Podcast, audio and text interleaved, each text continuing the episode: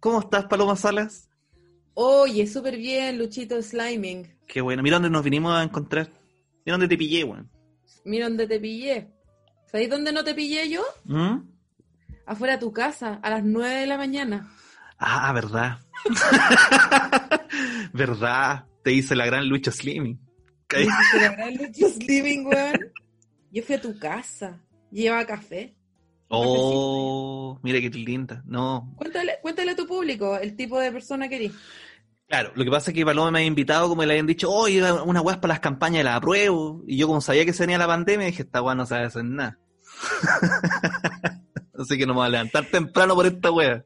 La cagó el guatón mentiroso.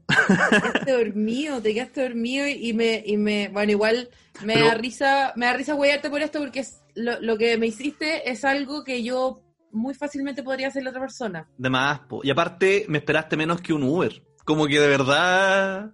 No, te esperé, no, lo que pasa es que ¿Cuánto me estaba como esperaste? ¿Diez minutos? que- no, no, estaba nerviosa por esa reunión y llegué un poco muy, tem- muy antes.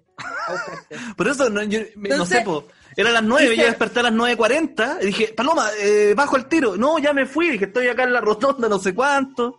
Puta, no sé ya, qué. po, ya, no sé, no sé cuánto rato te esperé, pero te juro que fue lo suficiente. Pa' un Uber. Y para no llegar tan tarde a la otra cosa también, ¿cachai? Ah, bueno, claro. da lo mismo. Esta parte cortémosla en verdad. ¿Partamos de nuevo? Partamos de nuevo. Paloma Sala, ¿cómo estáis? Bien, ¿y tú, Luchito Sliming? Bien, mira dónde nos vinimos a encontrar. Ahí hacemos la misma weá de nuevo. Pero lo arruinaste, digamos bien. Puta, pero es que así soy yo, po. Oye, eh, escucha- Oye, qué bueno tu live con la Pau. Ah, ¿lo viste? Qué buena. Muy bueno, Qué me reí mucho. Ayer me puse a escribir todas las weas que hablé porque dije, antes que se me olviden. Y porque nos, no, como que encuentro que son demasiado amorosos los dos para celebrarse de todos los peos. Se, se, es que así, así es la amistad. así soy yo. Sí, po, ¿qué le voy a decir hoy? Fome tu bueno, po. Oye, igual creo que en tu casa eso no es un taladro, eso es alguien que está metiendo una guagua entre una licuadora. No, tengo, tengo un dentista muy exagerado, ¿no? Satánico. No, el, el del frente que está cambiando chapa, que no sé por qué, pero se escucha, El puta que lata. El Sí. de So. Sí. Bueno, pero da lo mismo. Eh, contémosle a la gente que también en tu casa hay un, una persona taladreando. Hay alarma de taladro acá también. Así que bueno, se van a acoplar los taladros ahí. Sí. Es como el programa ese del, del weón que hacía del hágalo usted mismo. Igual estoy media disfrazada de él ahora, ¿o no? Sí. sí. No, que la vieja quería un deck. Así. La- el Home Depot. Oye, no, eh, todas unas cosas imposibles de hacer, además, hágalo usted mismo y es como, estáis weando, nadie puede hacer lo que está haciendo ese señor, nadie. ese weón era, como el Art Attack, pero para adultos. Art Attack para gente que lleva 30 años en, en el negocio de la construcción. Claro. Sí. ¿Has visto esos videos en Facebook donde aparece como un tailandés que ve al papá con una weá y como que se pone a hacer unas weas con bambú y le hace un iPhone? Yo soy adicta al, a esos señores, esos como unos señoritos en, en la selva que se hacen unas piscinas con palos. Sí, la otra vez vi una mina que se- hizo, se hizo un sauna con, con- como con, ¿cómo se llama esta weá? Este papel culiado con el que guardáis la comida.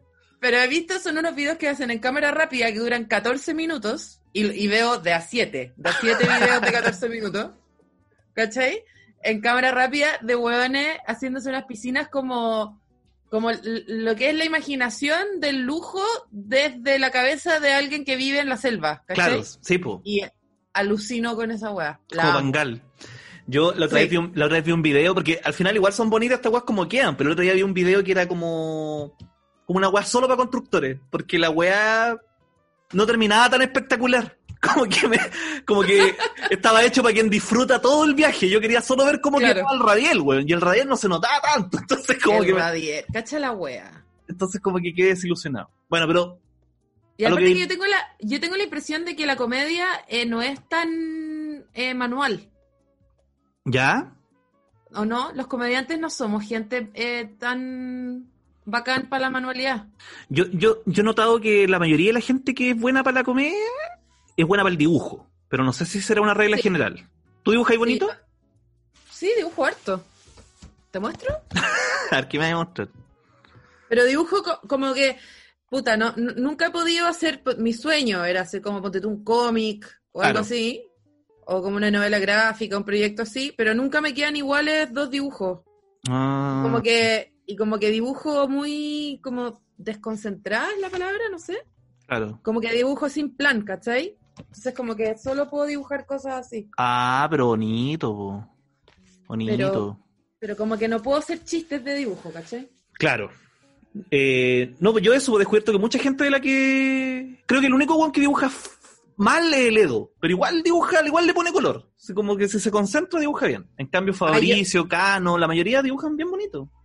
Yo me, me imaginaría los, los dibujos de Ledo como, como esos dibujos de como del pendejo satánico de la fila atrás del curso que dibujaba así como Las cruza al revés. y como y como unos eh, como una gente como matándose con una espada, Sí. como cerebros podridos, como Sí, no, pero igual no dibujaba tan mal, solo que era, eh, era bueno calcando. ¿Cachai? pero no, no, no, Lo que es malo calcando. hay gente que es mala calcando. No, no, pero nadie puede ser mala calcando. no, no calcando de que poner una hoja encima de la otra, sino que mirando así, eh, Ah, ya, copiando. copiando, eso, perdón, pura verdad, me falló el lenguaje. Ahí está Y, fallando. y eso, pero ¿Y tú dibujáis? dibujo, pero también no tengo nada a mano para demostrarte, pero dibujo decente. Sí, te puedo dibujar un árbol, así que tú digas, oh, bonito el árbol. ¿Cachai? Eh, No, sí, eh, a mí me- y me, como que disfruto mucho dibujando. Es como, se me pasa la tarde muy rápido y fui muy feliz en ese rato. Yo cuando niño dibujaba harto y me gustaba, me cargaba a pintar, me daba paja, pero me gustaba Oh. dibujar. Sí. Entonces todos mis dibujos eran en blanco y negro. Fíjate. Sí. Pero la manualidad, digo, como hacer una silla, no veo ningún comediante haciendo una silla. Eh, Nico el único. No más, creo que el one de Friends, ¿cómo se llama? El Joey era carpintero en la vida real. No, pues mi compadre Ron Swanson, pues, ese, ese es real. Y tiene, y tiene un taller de carpintería increíble y hace canoas y botes y weas. Pero no sé cuál más. Jesús. Jesús, pero Jesús era el peor comediante de la historia. Lo habrían pifiado en Viña de todas maneras. Weón más lateo que Jesús. Yo este año cumplo 33 años y yo digo, ¡ay, Jesús! Ya el- yo hubiese muerto. Jesús tenía que haber sido flaco, si no a los 33 hubiese muerto de diabetes. Como que eso es lo que voy a pensar. Yo tuiteé ahora cuando cumplí 35 que Jesús era un ahueonado porque yo había vivido más que él. Sí lo leí. Sí lo leí. Se sacó dos años, ahueonado. Pero Pero él volvió, po. Bueno, no sé en realidad. Dicen. Oye, este es el no, programa. es mentira que volvió. Esto no es un podcast, Paloma. Esto es una Ah, entrevista. ya, disculpa, perdón, perdón, perdón. Ya, pero ya, todo de nuevo. Paloma, ¿cómo está ahí? Bien, ¿y tú? Bien, también. Aquí tratando de entrevistarte. Ya, vos dale, vos dale, dispara. Ya, disparo. Conversando, porque una vez me dijeron, vos no soy periodista, así que tú no entrevistas. Uh, ¿Quién te dijo esa weá? Un periodista. Bien. Eh, no, yo quería preguntarte sobre los chistes, por ejemplo. A, a propósito que Ya. dijiste hoy, la comedia, los dibujos. Yo ayer escuché tu especial de que está en Spotify, que vamos a dejar el link en la descripción para que la gente pueda disfrutarlo. Eso, escúchenlo. Sí, pero me pasó sí que Spotify no me lo tiró En eh, orden. en orden. Entonces me sentía Ah, como viendo. Star Wars, como que, oye, este chiste de esta premisa no la vi. Ya, pero Sliming, págate el Spotify, po. Pero si, ah, eso lo hacen cuando no eres premium. Sí, po. Ah, entonces tenía la cuenta pagada porque si tengo Spotify, pero Ahí te cagaron. claro, lo tenía pagado entonces. Bueno, ya. Pero lo Te entendí igual. comercial, te salía como un comercial de Ricky Martin entre medio de No, no, cero comerciales, pero me salían desordenados. Ya. Pero mejor igual, ¿ah? Como que...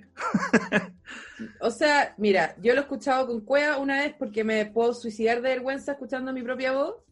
¿No te gusta lo- escuchar tu propia voz? No, lo paso como el hoyo, lo paso como del reverendo hoyo. Y de hecho, es, ese especial de Spotify debería haber salido hace un año.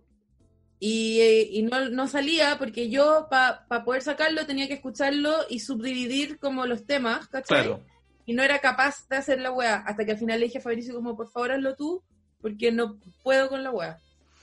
Y en, y en general, cuando por ejemplo, no sé, pues estaba ahí en el podcast con la Hani y ahí una raya buena o, o se vivió un momento bueno, ¿no, no, no, no lo revisabais después? ¿No, ¿No te gusta mirarte?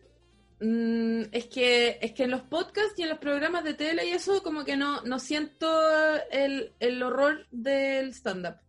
Porque se mezclan más cosas, pues, ¿cachai? Porque el especial ese del Teatro Azares que escuchaste tú, lo grabé como en diciembre, pero era material más o menos nuevo igual cuando lo grabé, ¿cachai? Ese material tenía tres, cuatro meses nomás, Mm. ¿cachai?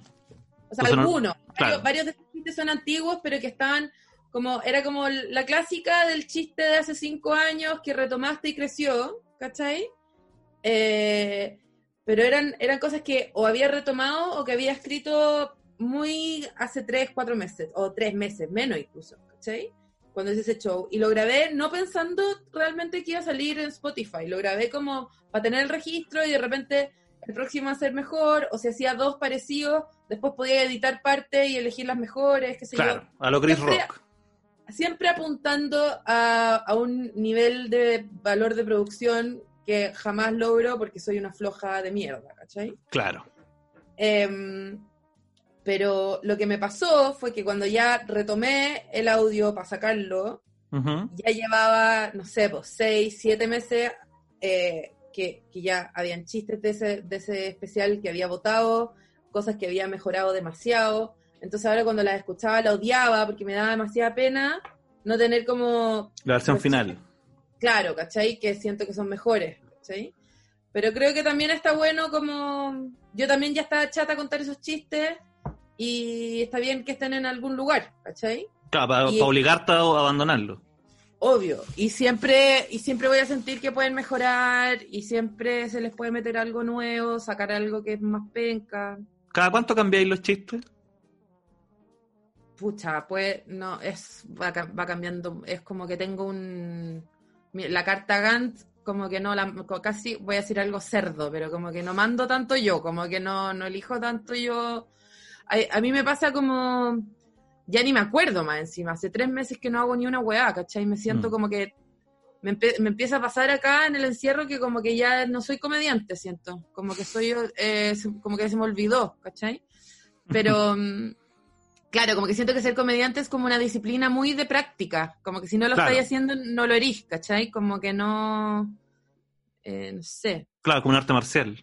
Sí, como ser bailarina o no como, bueno, en mi caso es más como bailarina, ¿cachai?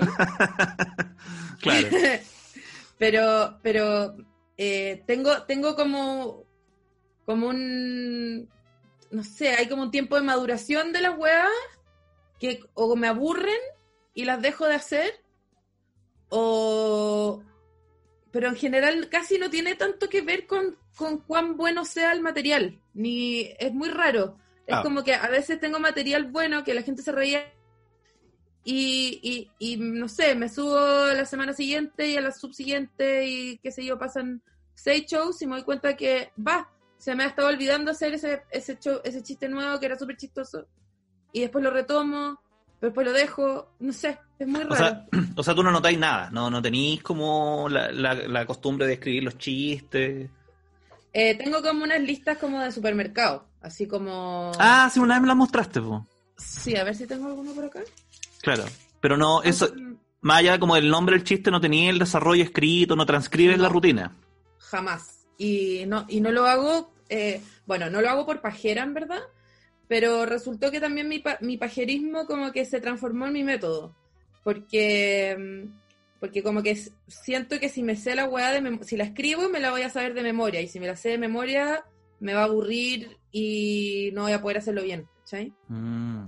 Claro, pero te sabéis más o menos el orden genérico, así como sabéis las estaciones Claro. a las que tenéis que llegar, ¿no? Sí, y creo que tengo, y creo que es, no sé si, no sé si es como ve- venía seteada o se me, o, o por, o por, o por ser pajera y no querer escribir la guay y no querer aprenderme la de memoria, como que creé una nueva forma de, como de recordar o de memoria y que es mucho, que tiene mucho más que ver como con la weá en el escenario mismo, ¿cachai? Entonces como, tengo como memoria del texto más como por la entonación que por el texto, Claro. ¿cachai? Pero igual es bacán porque yo me acuerdo la última vez que, que te fui a ver, eh, duraste una hora, pero así clavada. Te pasaste. Como que te subiste, dijiste unas weá y terminaste con el último chiste y, se, y el minuto se cumplió. La hora exacta. Y decía, ya, esta weá no puede ser tan al azar. Mm, te juro que ya, que, que creo que es como cuando, cuando estáis, bueno, eso pasa también cuando estáis como con buen training, pues. si estáis haciendo 3, 4 shows a la semana, así podéis lograr eso.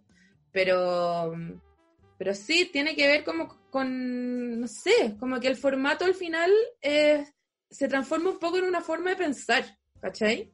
Es muy raro. Como, como si te hacen escribir ensayos todos los días, es súper probable que la próxima vez que hablís vaya a decir como una hipótesis, tres argumentos, un contraargumento, un argumento y una conclusión, ¿cachai? Claro. Como, como, yo creo que yo creo que por eso también antiguamente los hueones escribían de a 1500 sonetos, ¿cachai? Porque, porque al final el, el, formato que tú lo estudias y te parece súper árido y horrible y es como... Eh, tres tercetos, cuatro, un ter cuarteto, eh, eh, no sé, como la, la... El número de sílabas, toda la Claro, el número de sílabas, la, la rima A, B, B, A, C, B, B, ¿cachai?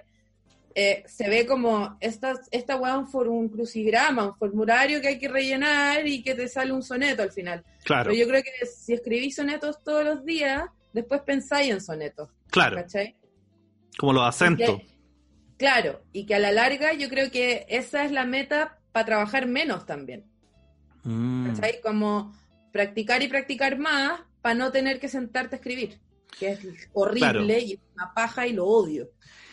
Y también se confunde un poco, pasa que se te va a confundir la realidad con la ficción. ¿No, sentís que en algún minuto empezaste a hablar en tu vida personal como en el escenario? Como que ya no hay distinción, porque creo que estos humoristas que tienen como este tonito de cómico y después son unos hueones, pero hay otros como que hablan igual en todo su...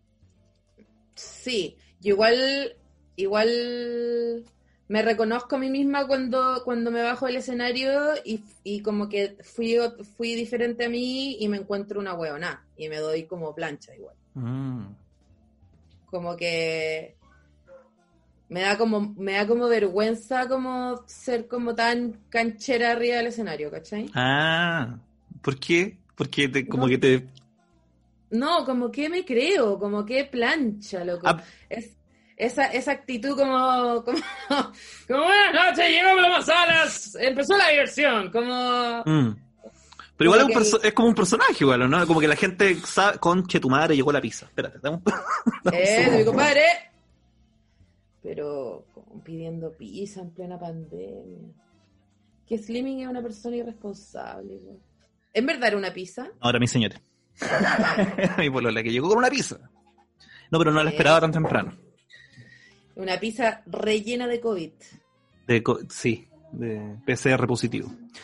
Ya, entonces, claro, que porque la gente igual es consciente de que tú estás ahí en el escenario. Entonces, no, eh, eh, la gente no tiene ese como, ¿qué se cree esta weón? Es como que, ¿saben que un... No, Sí, no, es a mí que me da como, como plancha nomás. Pero yo creo, yo creo que, que en esto mucho tiempo que, o sea, no es tanto tampoco, porque uno espera quizás, ojalá morirse haciendo stand-up, pero eh, como que yo creo que aprendí en este tiempo que, ser chistoso quizás no es tan importante como estar cómodo. Mm. ¿Cachai? Como que si tú estás muy relajado y estás y eres lo más parecido a ti mismo, en el sentido como de, no sé, pues yo no soy tampoco una gran actriz que pueda como Jim carrear mi vida, ¿cachai? Y subirme al escenario y ser un mono animado, porque tampoco tengo ese nivel de energía todos los días. y como que se, sería lo más parecido a ti, en mi caso, porque esto es lo obvio que es lo que a mí me funciona, pero sería lo más parecido a ti posible y aprendís como a imitarte a ti mismo al final. ¿Cachai? Mm. Eh, y te sabís como de memoria quién eres, que tiene mucho que ver con también la pega real de saber quién eres en la vida real eh, la gente como que al tiro se va es bueno, es palpico, la gente al tiro va a estar más tranquila y más relajada y mucho más dispuesta como a bajar las defensas y como a estar vulnerable para reírse, ¿cachai? Mm. Igual, ya, aquí está la parte como súper chula, que en el fondo reírse no es tan diferente a llorar, ¿cachai? Es en el fondo prestarle el cuerpo a alguien para que eh, su forma de ser haga como algo en ti, ¿cachai? Y, y si como que si decidís odiarme desde el principio, es súper difícil que te haga reír, ¿cachai? Claro. Y es demasiado más fácil odiar o, o- o ser escéptico o no, o no tener confianza en alguien que está eh, como nervioso y fingiendo que no está nervioso, ¿cachai? Sí. Y por eso, y por eso los comediantes nerviosos que blanquean su nerviosismo dan mucha risa, porque la gente se identifica al tiro con esa vulnerabilidad, ¿cachai? Yo me acuerdo al principio de tu. Cuando, yo, yo creo que tú fuiste la primera persona que yo vi actuando en vivo en la vida. Cuando fui a Niño Oh. Gordo, yo nunca había ido a ver stand-up. Fue la primera Ya, vez que fui a un bar. Pero ahí yo también estaba partiendo, pues estábamos los dos partiendo. Claro, pero tú, tú estabas ahí ya, pues te llevabas por lo menos una Sí. semana más que yo, no tengo idea, pero erais como la anfitriona, no sé, pues erais la que, de hecho erais la, como la host, ¿no? Como la que pasaba Sí. entre uno y otro. Sí. Y bueno, y de esa paloma ahora me imagino que también hay notado un cambio. pues. Sí, totalmente. Esa paloma era una farsante brigia. Eh, y, y yo creo que me viste un día piola porque el todo yo creo que el primer año, primeros dos años era como una, era terrible, así como eh, no me podía ir peor, siento. Aunque ahora, aunque no sé, he habl- hablado con la Jani, con Jovito, que eran los que estaban conmigo en esa época, y como nada que ver, como si igual te fue bien la primera vez que te subiste al escenario, ¿cachai? Pero, pero yo estaba, era, era, consumía tanta comedia, Luis, tanta comedia, ¿cachai? Veía tanto stand-up y escuchaba tantos especiales y sabía tan perfectamente que se tenían que reír cada cinco segundos que me subía al escenario y no, como que no, no la risa cada cuatro horas, ¿cachai? Como era, era, me sentía como en un pantano, me quería morir, lo pasaba como el pico, me daban como ataque de pánico cada vez que tenía que hacer stand-up. Te doy mi percepción, como de que yo no tengo nada de este. Yo pensé que era a propósito. Yo pensé que en ese tiempo Pa- Paloma Sala le gustaba este humor seco, generar esta incomodidad, como que era parte de tu personaje cómico y como que a ti te gustaba esa wea. No, lo pasa, no, cáchate la weá, cacha, cacha la diferencia abismal. Mis comediantes favoritos en esa época, o, o no, no sé si en ese momento, pero, pero sí como en mi, en, en mi Perdón el eh, glamour, eh, perdón el poco glamour. Eh, como que mi idea de lo que era ser comediante era Chris Rock, Louis Black, eh, como yo amaba. Puros a buenos gritones. Hicks, gritones que escupen cuando hablan, que se mueven un montón, que le gritan a la gente con los ojos desorbitados, enojados, políticos, eh, como, como opiniones grandilocuentes, que, o sea, weón, remates que cierran discusiones, ¿cachai? Como Sí. esos, esos eran mis comediantes favoritos, Claro. eso quería ser yo. Y por eso también me metí a estudiar literatura, porque siempre tuve una ambición asquerosa de ser como una intelectual seca, inteligente, que va como a unas comidas y deja callado a todo el mundo, ¿cachai? Claro, la fiscalía descansa. Claro, como cerda, ¿cachai? Como que ese era mi sueño, ser como demasiado más inteligente que el resto. Yo creo que tú también, y por eso estudiaste matemática. Pero, pero como ser demasiado genia y que todo el mundo diga como, no me atrevo a hablarle, ¿cachai? Como, o sea, Bueno, ahora, que estoy, ahora que estoy más grande veo que esa era mi fantasía y lo puedo decir con esta naturalidad porque a los 21 jamás habría dicho esta weá. Claro, no, pero yo, pero, pero generaba un poco eso, yo era, era un poco intimidante, pues sí, para quedamos con Juan, nosotros nos hicimos amigos como hace seis meses nomás. porque porque Claro. tanto también era esa weá de como, puta, la paloma a enojar si le hablo, ¿cachai? Sí, es que es pesado, weón. Pero, pero sabéis que no es tan de pesada, es como de, de... Sí, es de pesada igual, yo creo. Pero qué bacán que... me- pero, de- pero después cuando la gente me conoce, cacha que no soy pesada, en verdad. No, para nada. Pero Sí, eso no sé también... por- Pero igual es bacán reconocer eso, ¿cachai? Yo, a mí, bueno, a mí me pasaba un poco lo mismo, ¿cachai? De que me gustaba mucho también... Nunca, nunca, nunca fui muy letrado, sí, pero entonces yo, yo pensé que mi inteligencia tenía que venir como desde la lógica, ¿cachai? Como desde que, mira, sin yo leer, sin leer nada, yo uniendo estos puntos puedo concluir lo mismo que Pero, tú. bueno, si por eso terminamos siendo comediantes, porque somos como unos sábelo todos promedio 5-3, pues, ¿cachai? somos todos unos hueones, unos hueones así como, hablo en público y como que ya ese es como tu superpoder, así que chúpenla, ¿cachai? Mm. Como, hueón. Sí. Y, y- y si te fijáis, estamos todos con el PowerPoint, pero vacío. Yo, yo después descubrí que yo no quería ser profe, a mí lo que me gustaba era hablar en público y saber más que el weón que está al lado mío nomás. Como- Eso es todo, eso era todo, eso era todo. Era, en el fondo, eh, son eh, personas eh, generalmente muy inseguras que necesitan demostrarle al mundo lo bacanes que son, sumamente inseguras, pero, pero una inseguridad tan galopante que es como que el mundo gira alrededor de esa inseguridad y a todo el mundo le tienen que interesar tu puta inseguridad. ¿Cachai? Sí.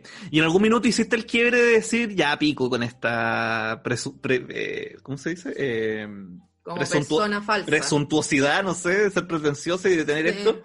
Y dijiste, ¿sabes que me voy a concentrar en ser chistoso? Porque no sé si una vez lo leí o te lo escuché decir de que la única weá que quería es ser chistoso. Como una vez te preguntaron, ¿cuál es tu ambición como comediante? Ser la más chistosa. ¿En qué momento llegó esa iluminación? No, claro, no sé si ser la más chistosa, pero... O solo ser chistoso, algo así. Perdón que te... ser, claro, como, claro, como no, no lo quiero poner en términos competitivos, porque Eso, no quiero ser sí. más chistosa que tú, ¿cachai? Claro, perdón, te, te cité mal. Claro, sí, pero quiero ser yo más chistosa siempre. Eso. ¿cachai? Mansplaining ¿Qué? en tu cara.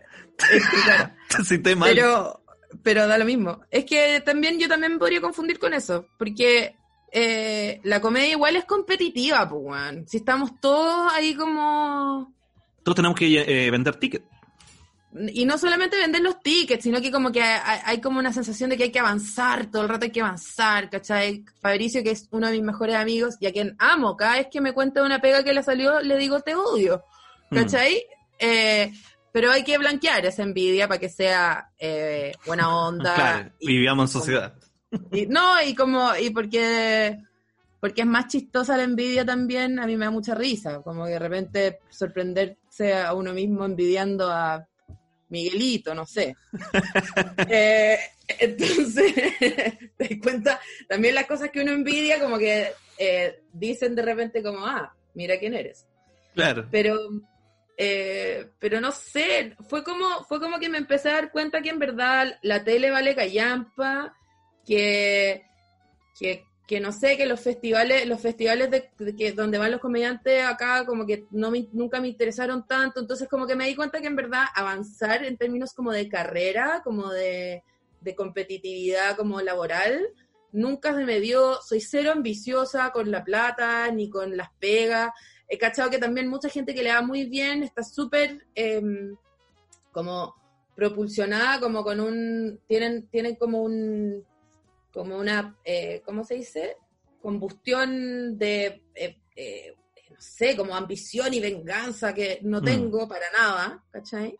Y que admiro, o sea, no estoy diciendo como gente vengativa Claro. y ambiciosa, están mal, no, los admiro y, y ojalá tuviera como, como la constancia y la, y la perseverancia para odiar a alguien y querer tirar, quitarle la pega y, y- y gastar tres años de mi vida en un plan, ¿cachai? Como, como tú y yo sabemos que muchos amigos lo hacen. Sí, Eh, pero. Pero, es pero bacán no eso sé. igual, po. Es bacán. no sé. es... Y, y, y, y- Dale, perdón. No, nada, nada. Y como que, y como también, eh, no sé, pues, estallido social, conciencia, etcétera, hay lugares que no hay que ocupar nomás también, pues, ¿cachai? Hay lugares eh, donde mi voz no es necesaria y, y no, y no necesito ocuparlos nomás. También eso es interesante cómo llegaste a esa búsqueda. ¿Cómo llegaste de ser esta cabra que igual tuviera un colegio cuico, media privilegiada, hetero, y aún así llegar a ser amado? Llegar a ser, a- no, no sé, tampoco me siento amada. O sea, mucha gente, el otro día un weón me tuiteó, weón, a ver si lo encuentro, que era muy bueno el tweet. Ah, no, que yo fui una cerda. Me auto-googleé en Twitter, ¿Ya? Paloma Salas. Wea que no hago a diario, pero hago. Y encontré un tweet muy bueno de un no lo voy a encontrar nunca, pero que decía como, Paloma Salas, eh, claro, cualquiera puede ser chistoso si es cuico y déspota como Paloma Salas, una cosa así. Y- No. como, ah, claro, bien fácil ser chistosa si eres cuica y déspota, como Paloma Salas. Es la definición de alguien no chistoso. Y yo como, como, weón, qué bacán que de afuera se vea fácil, porque eso es un logro. ¿Cachai? Sí, po. Em, y, y nada, como que no, no sé. Yo creo que, yo creo que también eh, es como. Sí, los cuicos son fomes, es cierto. Pero también pasa, no sé, pues yo lo, lo que más conozco es la comedia gringa.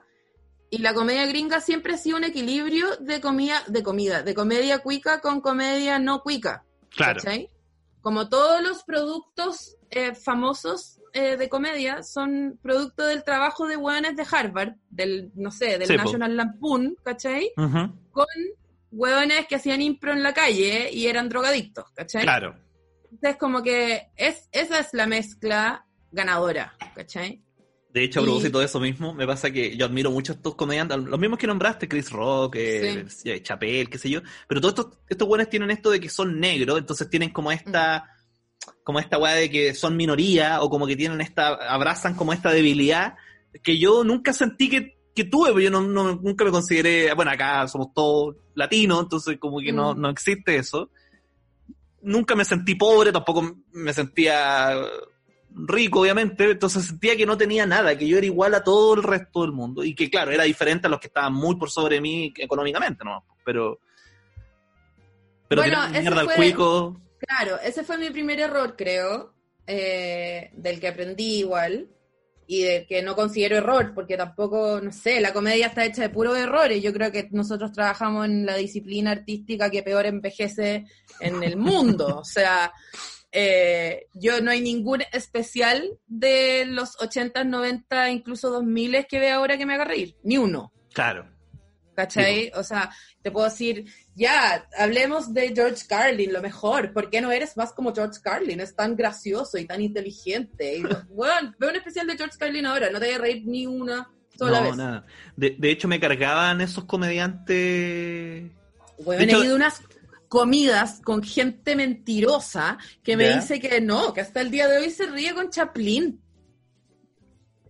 Ah, yo conozco gente así. Gente con, ¿Cachai? con tatuada como- Chaplin. Claro, como pero gente que, que pesado. Pero gente que, gente como, como pedante que quiere como, como, como que encuentre que hay una comedia que es más inteligente que otra, entonces eh, como que se ríen con Chaplin porque tienen, no sé, el alma más pura, no tengo idea. O con Eh, Chispirito. Odio esa weá, mentirosos culiados. No, Cantinflas lo mejor. Eh, Una lata. Sí, pero me pasaba eso, de por ejemplo, de los que nombraste a mí, Bill Hicks, nunca logró gustarme. O sea, encontraba que tenía eso que decías tú, de que habían chistes que cerraban argumentos y eso era la raja. Pero yo siempre me hubiese gustado que ojalá el chiste fuera más chistoso, ¿cachai? Como que No, a mí siempre... me da mucha risa, weón, mucha risa. Como O sea, que- hay, hay chistes buenos, yo me acuerdo, tengo buenos recuerdos de los chistes buenos, pero una vez creo que vi un especial, creo que lo que más me gustó de Bill Hicks fue el documental que hicieron de él, uno de los dos que vieron. Porque su stand-up como que me... Habían harto silencio, entonces eso como que me incomodaba. Y lo mismo con, con Carlin, que era como harto discurso, poco chiste. Me gustaba más la onda de los otros que como que te presentaban en la premisa la parte densa y el remate era puro pura talla. ¿no? Claro, el otro día estuve revisando, yo sé que es una de las preguntas que tienes en pauta, la voy a contestar ya. No, dale, Eh, dale, dale. Esto es así, compadre. Esto es así, compadre. El, escuchando de nuevo el Arizona Bay de Bill Hicks, a propósito de todos los riots en Estados Unidos y toda esa weá, eh, weón, hay partes enteras de ese especial que me sé de memoria. Au. Onda, Nico, que jamás lo había escuchado, me veía moviendo la boca, como, Como Sandy en Viña. te juro, onda, haciendo playback del especial de no sé qué, de, quiero ver de qué año es, Lip pero... sync. Lip sync battle. Me sorprendió, me sorprendió como lo, lo perna, ¿cachai? Como lo mucho que, eh, claro, acá sale el que es del 2015, pero no creo, está No. como reeditado el 2015 Sí. y no sé de qué año Porque es, se pero- estaba muerto. Sí, pues. ¿Y cómo, Eh, llegaste, ¿y cómo llegaste a esta ñoñería cómica? ¿Te gustó desde antes? Porque, por ejemplo, el otro día hablaba con la Hani y la Hani como que partió al revés, como que dijo, oye, parece que tengo aptitudes para la comedia y se empezó como a, a, em- a- A meter. a meter y a consumir y toda la web. Como lo tuyo partió de la niñez, ¿cómo, cómo fue tu, tu relación Sí, po, con la comedia? Bay es del 97, imagínate. Pero no, yo no lo escuché el 97 ni cagando. Lo tengo que haber escuchado como en primero medio y que así mal. Pero eh, mi wea con la comedia, mm, yo creo que era muy fan. Mi, mi abuela tuvo Metropolis Intercom cuando yo tenía como 11 o más o 10, ponte tú, Ujú. ¿ya? Y eso fue, y ahí como que cambió mi vida, po, ¿cachai? Me, no, tenía, no tenía hora para dormir, entonces eh, me quedaba viendo como repeticiones de, de weón, unas sitcoms de mierda, así como Wings, Coach, Taxi, como, eh, to- como que todo el mundo de la sitcom ochentera, setentera, Cheers, toda esa mierda, Claro. me, weón, yo rayaba, rayaba, así como, como, yo creo que empecé como a pensar en sitcom, soñaba en Mm. sitcom, ¿cachai? Como que en mi Porque a un lugar y sonaban aplausos. Claro, como que de Nani para mí era pal pico, ¿cachai? Era como, me, me empecé a chiflar. Y, mm, y ahí empecé a cachar también que HBO sacaba como uno o dos especiales al año, o seguramente sacaban cinco o diez, pero a Chile a Llegaban veces, claro. Claro, y los daban a las dos de la mañana y daban el de la Ellen DeGeneres y uno de Chris Rock, me acuerdo, ¿cachai? Ujú. Y habían otros de viejos más fomes, pues de, de, Rick- de Robert Klein y como de, de weones que como de- que al final se que, que era como lo que yo quería hacer, pues weón, ¿cachai? Yo veía como Woody Allen y ese era mi sueño, tener como anteojos y como parches en los codos y fumar pipa. Bueno, los lentes los tiene. Y claro, y te- ir como unas comidas y decir cosas como acaban de derrocar al eh, no Dictador sé, dictador de, de Mongolia, ¿cachai? Y como saber eso, ¿cachai? Eh, y, y después vino como Reality Bites y la Janine Garafalo, y ahí ya fue como, weón, quiero toda esta weá, quiero todo esto, quiero, quiero ser una weona con anteojos que como dice como cosas prohibidas, ¿cachai? Claro. Y me empecé, me enamoré mucho como de la comedia en general, ¿cachai? Y en- musi- Y en y de paralelo, todo, y viendo musicales, viendo como de toda la cultura gringa de la comedia, tengo que decir también. Sí, obvio. Jamás, jamás vi, weón, ni Morandé de Compañía, ni, ni, ni el ni- happening.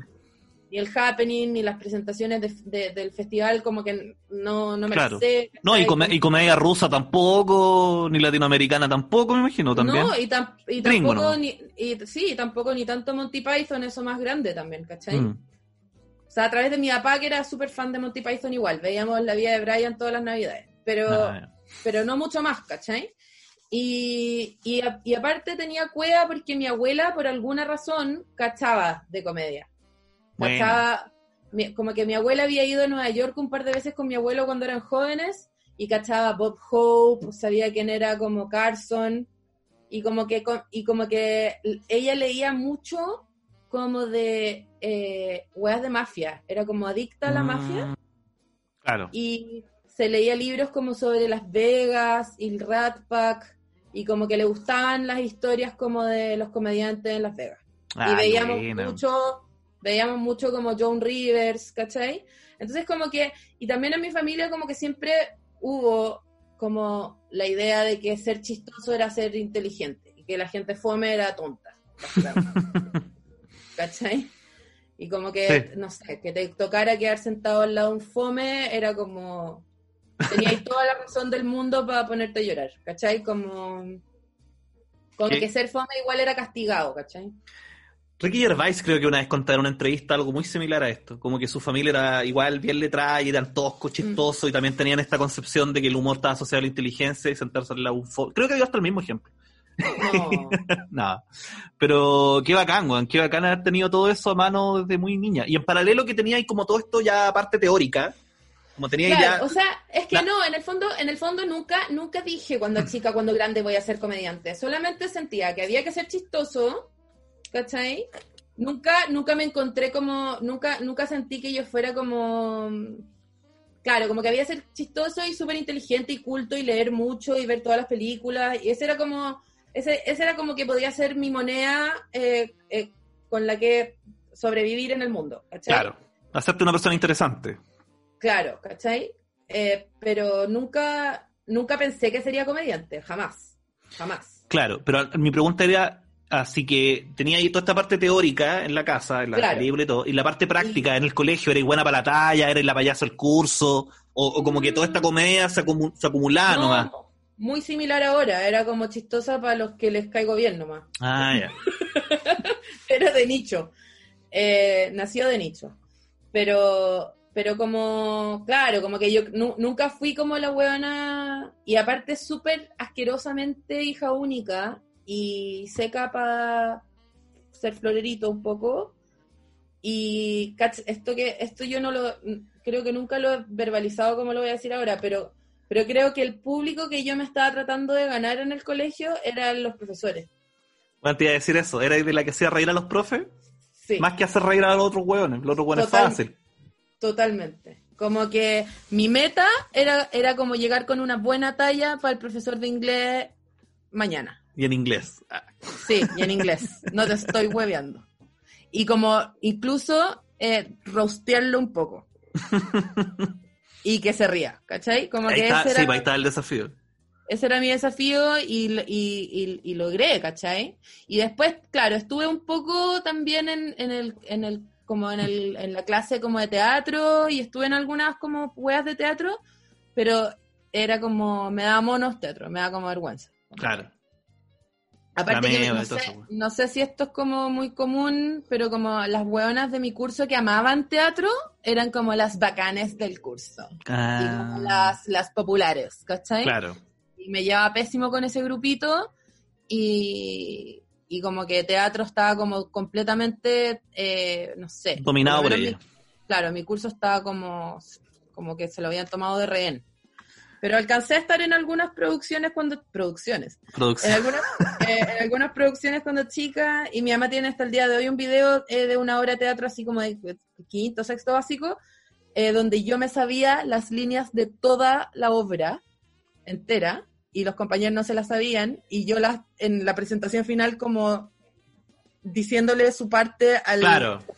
¿Cachai? Como, los, los parlamentos. Claro. Y ahí fue como, es súper dotada, tiene que estudiar teatro. Y nunca quise estudiar teatro y igual me arrepiento un poco. Igual podéis todavía. ¿eh? Qué paja. Qué paja. Pero- Ya no tengo las tetas mostrables para hacer la meva ni nada. Ya llego a clase y pensarían que soy la profesora. No, pero. Llegó la Pali García. Ah, no, pero yo creo que te, te- te iría bien, Juan, te iría bien.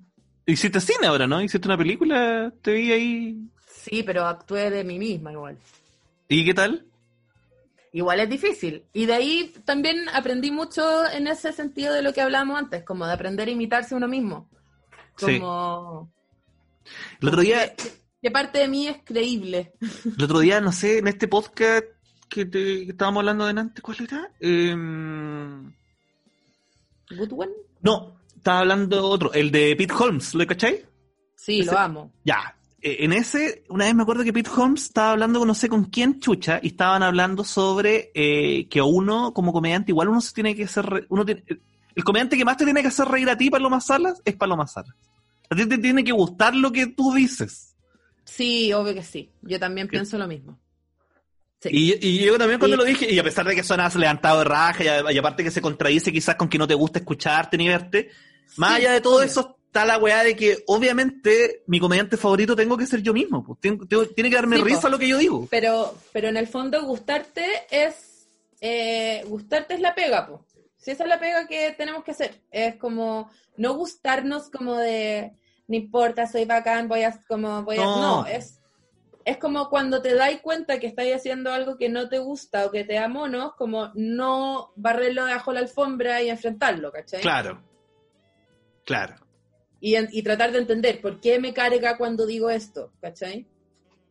Me carga porque sueno como que estoy diciendo esta otra weá, ¿cachai? Y Ya, cómo puedo dejar de sonar como que digo esa otra weá, puta, si cambiáis el orden o si usáis esta palabra en vez de esta otra. Puta, pero es que si abandono eso, caga el chiste. Entonces el chiste valía callampa desde el principio. Por ejemplo, en, este, en esta misma cosa que te dije, la primera vez que te vi, a la última vez que te vi, eh, obviamente, como te vi en dos etapas muy distintas, el contraste para mí fue muy notorio. Quizás para la gente que está contigo desde todo el proceso es difícil, como ver los niños crecen. ¡Ay! No te vi hace tiempo, estás tan grande. Entonces, por ejemplo, yo noté que tú te empezaste a reír de tus propios chistes. Y eso Cerda. ayuda mucho. Cerda. Eh, Que me ría de mi propio chiste. Bueno, es que también me río de mi propio chiste cuando lo, cuando lo inventé ahí en el momento. O Sí, po. cuando estoy. Mm. Y Claro. aparte porque, bueno, hay muchos de mis chistes, especialmente cuando se tratan de reírme del comportamiento de otra persona, eh, me río porque me, porque me Sí, po. estoy diciendo que me da risa, pues, ¿cachai? Igual es muy raro, yo no sé, no sé si mi risa en el escenario es mentira o es verdad. Mm. Yo creo que un Y lo poco digo- de ambas. Y lo digo con demasiada honestidad. Es que yo creo que uno, a uno sí le da risa lo que uno dice. Lo que pasa es que uno quiere recrear la situación original, pues, ¿no? Cuando uno, porque al final el humor es como contexto. Entonces, en este contexto Sí. es divertido lo que estoy diciendo, a pesar de que esto lo dije ayer y antes de ayer y antes de ayer y todos los días lo vengo diciendo. Mm. Pero ustedes son distintos, entonces tengo que llevarlo a ustedes a esta misma situación. pues.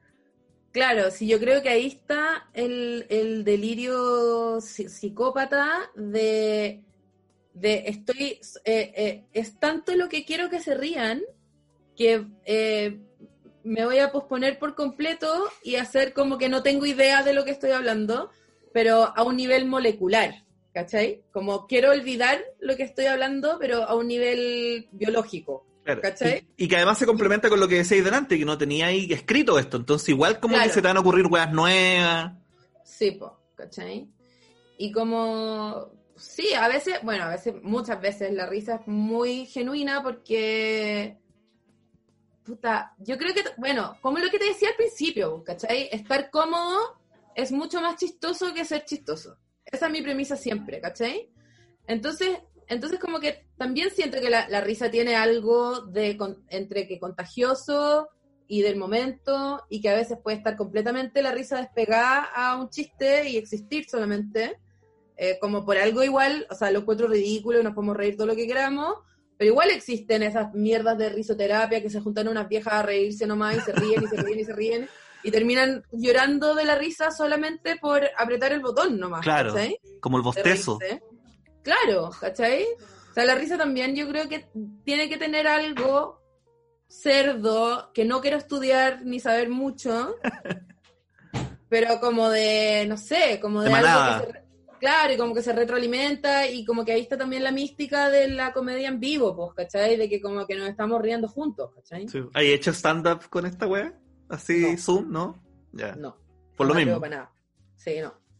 Como que yo soy como una comediante súper de piel, ¿cachai? Pero no, weón, esa, ese, el silencio eh, me parece como un, un abismo en el que yo podría suicidarme. ¿Te trae malos recuerdos el silencio? Pésimos recuerdos y, y además como por lo que te decía, pues como yo no escribo mi material y como que invento harto y soy súper chamullenta y soy como, como bien como de, de sacar la disertación a último minuto, em, siento que esta modalidad puede ser súper buena para gente que es más como teatral en su proceso. No, yo encuentro lo contrario. No, yo encuentro que encuentro que la gente, la gente que va a triunfar en el stand-up online es gente que, que es co- como que yo creo que ponte tú mm, como Hannah Gatsby podría triunfar en esta web. ¿Cachai? Como alguien que súper sobreescribe su material y sabe dónde va qué y te puede sorprender con cosas que son como, como, como en el fondo tener como recursos extra chistosos. Claro. Como, como fuera del, del la, la, la, no sé, del marco de la comedia, ¿cachai? Claro. O sea, yo creo que nadie lo, lo ha hecho porque es caro y pajero, pero yo creo que el que va, el que la va a hacer es el weón que pueda ser capaz de uh, y salir cromas de acá y como ocupar la pantalla. No, ese va a ser, ese va a ser como el más eh, lleno de mierdita, pero yo creo que la, yo creo que el que va a ganar o la que va a ganar va a ser el que, la que, que, que descubra como dispositivos y, y como recursos entre comillas literarios dentro del mismo formato que, que sirvan en una situación como esta, ¿cachai? Claro. Como, no sé, a la, la María Bamford ¿Mm? hacía esta wea antes de la pandemia. ¿Y cómo le ¿Dile bien? Sí, pues, pero porque lo que ella dice, y de hecho creo que también está en un capítulo de, de- pero de, del otro, del de Butcher, eh, cuenta que, que en el fondo, claro, su, su preparación del material es tan de memoria y tan de texto escrito Ujú. Suena como que estoy hablando mal de alguien, pero es así por lejos una de mis comediantes favoritas y la encuentro seca. María Bamford, para que la busquen los que no la conocen. Eh, y hace voces, hace personajes. Hace voces pal pico. pal pico y hace, arma diálogos entre las voces y todo eso. Y la buena siempre, hay una, hay una serie muy buena, así como media dos milera, noventera, que se llama Comedians of Comedy, son como seis capítulos de un tour cuando nadie los conocía. Sale Saco Finiakis. Galifianakis, Patton Oswalt, eh, este otro gigantón que no me acuerdo, Sí, y que, hace, que hace geólogo en The Big Bang Theory. Sí, se me olvidó. cómo- Eh, Zach Posehn. Él. Y ellos cuatro se van en un tour así como en una, en una van culiada por Estados Unidos. Y todos improvisan N y sacan chistes del público, saca la Finakis especialmente, ¿cachai? Y la María Banford lucha y lo pasa pésimo, ¿cachai? Sí. Porque no tiene, no puede conectar con el público, ¿cachai? Siente que no conecta, siente que no conversa, siente que como que no está presente, ¿cachai? Y, y en el fondo la buena lo que hizo, que en esa serie la veis muy frustrada y decís, chucha, esta buena la está pasando mal y con toda razón, porque la veis tratando y fracasa, le sale Mm. como el hoyo, ¿cachai? Sí. Como, oh, mierda, ¿cachai?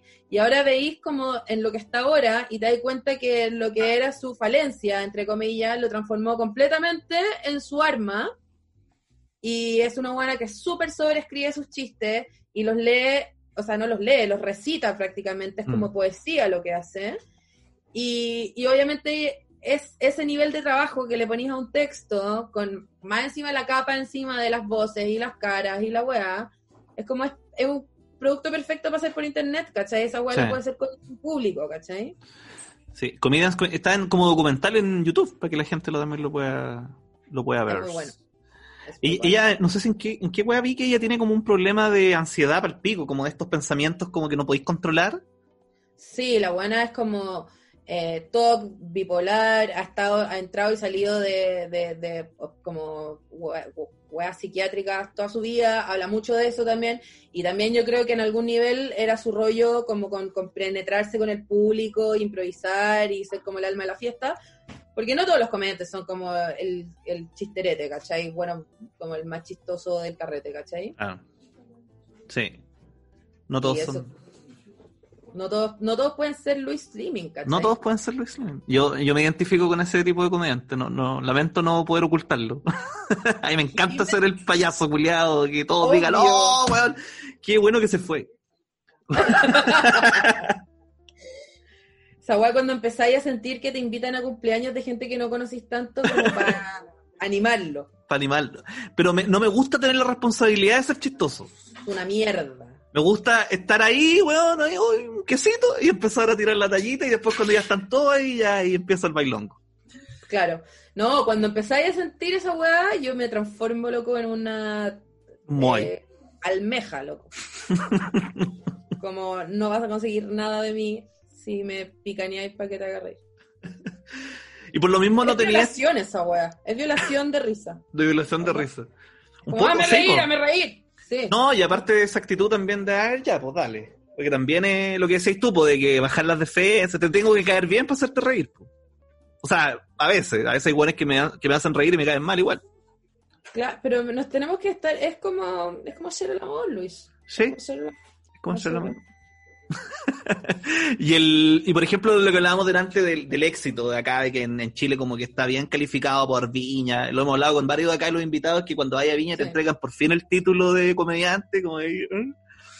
Eh, tú no estás ahí en esa, no, no te veís ningún futuro, ningún universo paralelo yendo a Viña, ni por si acaso, no te gustaría, todavía no, quizás más adelante. ¿Cómo es tu Yo le cosa? voy a decir, yo le voy a decir una gran verdad a la gente que está escuchando este programa. Por favor. Si uno, si uno llena el comedy dos veces al mes, puedes vivir bacán. Puedes ¿Sabes pagar qué? todas tus cuentas, puedes pagar todas tus cuentas, Ana, pagar escucha. arriendo- puedes pagar un arriendo decente, a medias quizás, y ir a un restaurante una vez a la semana. Si llenáis el comedy dos, dos veces y media al mes. No tenía esta ansiedad de ir al Monticello. O sea, a lo que voy es, como a lo que voy es, eh, si alguna vez alguien dice como, oh, pobrecita la paloma, solamente tiene shows en el comedy, eh, está bien, la paloma está súper bien. Eh, y, y segundo, eh, no, no, no tengo, o sea, obvio, como que mi, mi set por show más grande, ir a actuar para acá, para allá, es mucho más por la historia y la camaradería y de poder como conversar con los amigos comediantes y decir yo también hice ese show, sí, qué raro el weón. Claro. Eh, hablemos del administrador. circuito. del- del- claro, como, como de. eh, eh, eh, es mucha más mi sed, me doy cuenta siempre, de, de, del- de copuchar y de, y de aprender y de cachar, no sé, pues iguales son diferentes los shows para 100 personas que los shows para 300, que los shows para 1000, que los shows para 5000, que los shows para 10000, ¿cachai? Claro, porque, porque también en esa, en esa fama, porque tú igual eres una ñoña de la comedia, entonces te gusta la, la disciplina, eh, no, no, no, no tenía el bichito de decir, ¿podría hacer reír a 5.000 personas que no me conocen? ¿Podría hacer reír a cuicos en, en un show ahí en Vitacura, en Casa Piedra? Y Eso hacer... ya está comprobado, la respuesta es no. Eh, pero, Pero si lo intentáis, te eres seca, o sea, eventualmente hay a poder, pues, ¿no? ¿No tenías esa, como esa ansiedad de tener esos como estrellitas? Totalmente, totalmente, totalmente. Y, y son, y esa, esas, esas como curiosidades, eh, slash masoquismos, son los que me han llevado a mejorar nomás. Eso es lo único que te puede hacer mejorar. Yo he llevado, ponte tú, no sé, pues, dos años y medio, tres años con hardcore, que era básicamente yo pues, básicamente yo pechándole público a los amigos más famosos, ¿cachai? Porque iba todo el público de la Nata, de Villota, de la Hani, y yo como que tenía permiso, y ahí crecí mucho, tuve mucha suerte de estar en esa wea, porque como era tan telonera y nadie me conocía, tenía mucho permiso para hacer fome, Claro. porque en el fondo las 200, 300 personas que venían, venían a ver a estos otros hueones, ¿cachai? Sí. Entonces, como que tuve mucho tiempo que, que yo lo he visto, que los comediantes que están partiendo no lo tienen, porque tienen la necesidad de llenar los shows para poder seguir haciendo shows y, y haciendo open mics culiados que van 20 personas. Y yo hice eso uno, dos años, ¿cachai? Mm. Pero muy pronto y muy rápidamente pude acceder como a públicos más grandes, ¿cachai? Eh, y, pero medianos, tampoco enormes. Sí, pues no, no, claro. 200 Como- personas. Claro, bares llenos que se ven ricos, con gente que vino a propósito y que, y que ya le tiene cariño a la gente que está arriba del escenario. Claro. Y pues llenar un es- teatrito de vez en cuando también. Claro, ¿cachai? Entonces, eso, ese es el espacio perfecto para como aprender, pues, ¿cachai? Y como, no, es, no, es, no era como para nada inhóspita la wea, ¿cachai? Como que la gente siempre fue amorosa, si encontraban que yo era penca o que era fome, da lo mismo, porque qué buena onda la Nata, la Jani y Villota que están ayudando a esta pobrecita que es fome. Entonces, era como que... Claro, esta como que de inclusión. Claro, como que siempre era buena onda que yo estuviera ahí, como que nunca sentí que sobraba tampoco, ¿cachai? Y, y ahí como que eh, aprendí a ser como entre comillas chistosa y encontrar, y como que encontré un poco una voz mía que fuera separada hasta otras tres personas que venían después, ¿cachai? Y después de eso, golpe a la vida real, show todos los lunes con Abello. Esa Y otra esa weá- y esa weá fue pa'l pico, fue pa'l pico, porque Esa iba a pasé de tocar. ser- pasé de ser eh, una weá que es, eh, que es una muy, muy buena suerte, lugar muy privilegiado, porque además si era un día muy chistosa, era como, wow, esta niña que nadie conoce, que Es nadie da un peso, es seca, y bueno, 300 personas riéndose, porque las 300 personas eran gays, lesbianas, mujeres de mi edad, eh, como gente similar, ¿cachai? Claro. Con- Un- tus weas pares. Pares, exactamente. Y llego a los shows con Abello y loco, el público eran familias de Limache. Sí, pues. Señora, ¿Cachai? hueones incel, de Tierra 2, tenéis de todo. ¿Cachai? No, viejos de 60 años. ¿Cachai? Viejos de 60 años comiendo chorrillana, eh, riéndose de, de, de, de, no sé, de Felipe ha- haciendo de fleto. ¿Cachai? Eh, y llegué para allá con mis chistes de menstruación y como el Que le pico, sale bien. ¿cachai? Además. ¿Cach- Como obvio, pero a lo que voy es como, weón, venía de ser la reina de esta otra weá, la princesa, el, el secreto mejor guardado de la comedia, Sí, po. a el secreto que hay que olvidar y, y meter como una hoyo, ¿cachai? Eso, eso fue una patada en los ovarios que sufriste todos los lunes. ¿Hasta cuándo? ¿Hasta cuándo empezaste a sentirte cómoda? como yo creo que como un año después. Como, como todo ese tiempo apesté. Pero, pero lo que hemos hablado muchas veces, pues, Luis, yo igual tengo como una adicción a apestar. Claro. Y, y aparte que, que Abello como que siempre fue muy simpático. Y aparte que no me iba mal siempre, si tampoco me iba mal siempre. Ni cagando me iba mal siempre. Obvio que, obvio que era lunes por medio, me iba como el pico. Generalmente cuando probáis algo nuevo, yo creo. Al revés. Yo creo que Mm. cuando hacía mi, mi material de siempre, como que si esa si es la cacheta al final, es como, no, lo que venís haciendo no sirve acá. Mm. ¿Cachai? ¿Cómo, cómo podéis seguir siendo tú y gustarle a esta gente dif- diferente a ti? ¿Cachai? Delante cuando estábamos hablando de la de cuando se, se, se mezcla como el personaje del escenario con la persona, me acordaba del Abello. Abello tiene esa weá que es como que él logró el punto en que está hablando en el escenario y la otra vez me llamó por teléfono el weón y es Abello. Es, no hay No. una distinción mucho. entre- No, pero es que yo creo que ahí pasó algo más psicópata. Yo Ah, creo que el abello real se tuvo que transformar en el abello falso. Ah, ya. ¿No creís tú?